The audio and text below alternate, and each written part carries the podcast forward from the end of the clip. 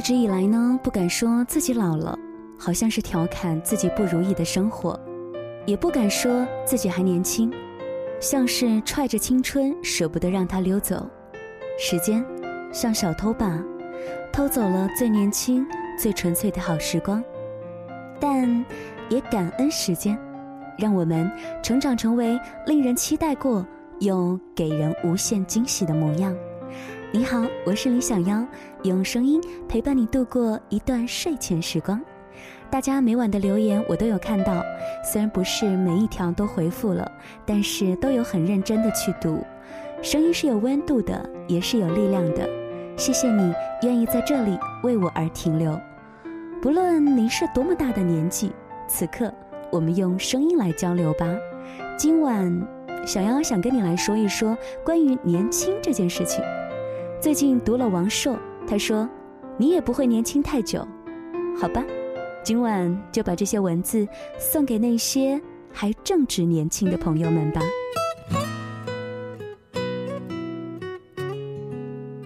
时间过得很快，当我还在怀念夏日姑娘们的短裙时，秋风已起，落木萧下。虽然即使飞雪连天的时候，也可以看见穿短裙的姑娘。但不管他穿的再怎么风骚，也穿不出夏天的味道。每到天气转凉的时候，我就会莫名其妙的忧伤起来。可能是源于骨子里残存的失意。关于失意这件事情，我很少提起，只在朋友聚会场面沉闷时偶尔说说，立刻就引起众人哄堂大笑，气氛马上活跃起来。失忆还是有用处的，我表示很欣慰。这次忧伤的比较彻底，因为今年听得最多的词就是青春、梦想什么的，让我这个没有青春也没有梦想的人情何以堪呢？其实我也是有追求的，我就是有吃有喝，到处闲逛，但是。把这个说成梦想，总觉得吧，有点底气不足。原来我一直都是一个自我感觉良好的人，即使明知年岁增长，我也认为只要有一颗年轻的心，就永远二十五岁。直到有一天，我看到一个很心动的姑娘，心里第一个念头竟然是：这个姑娘对我来说，会不会有点小？那一刻，我才绝望的发现，原来自己真的老了。其实还有很多年老的证明。以前关注的明星，大多数成了辣妈、潮爸，打再厚的粉底也遮饰不了岁月的沧桑。球场上能够叫出姓名的球星没几个了，广播里播放的歌曲也说不出几首歌名。朋友们的孩子都已经要恋爱了。以前我喜欢李白，人生得意须尽欢，莫使金樽空对月，天生我材必有用，千金散尽还复来。而现在我喜欢杜甫，亲朋无一字，老病有孤舟，飘飘何所以，天地一沙鸥。杜甫在忧国忧民、没房没车、缺少吃穿的情况之下，还能够活到五十八岁。绝对是个奇迹。以前我喜欢看《快乐大本营》，而现在我喜欢看新闻联播。以前喜欢张爱玲，现在喜欢史玉柱。以前喜欢吃饭，现在喜欢喝粥。以前特别的怕麻烦，现在喜欢凑热闹。以前一觉睡到十二点，现在六点准时起床。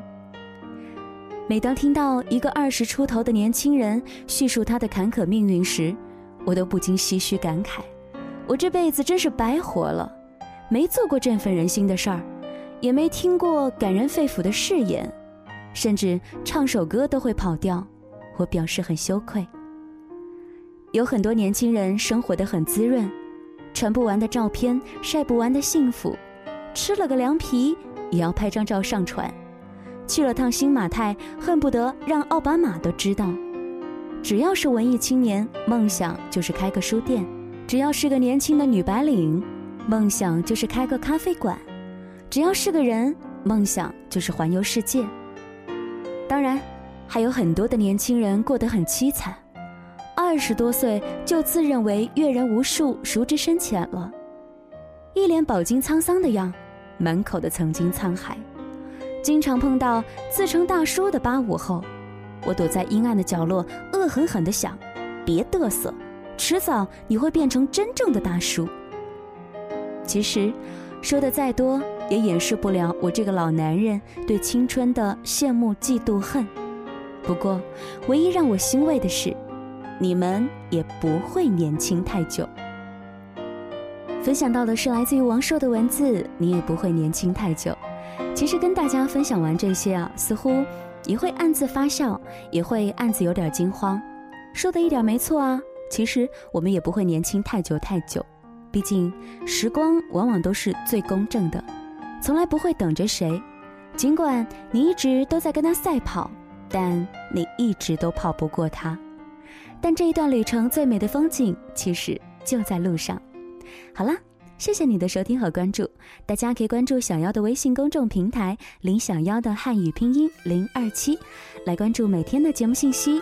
要说晚安喽，晚安武汉，晚安亲爱的你。以为年纪大了一点，脸皮就可以厚一些。遇到喜欢的你时，想不到仍然逃得远。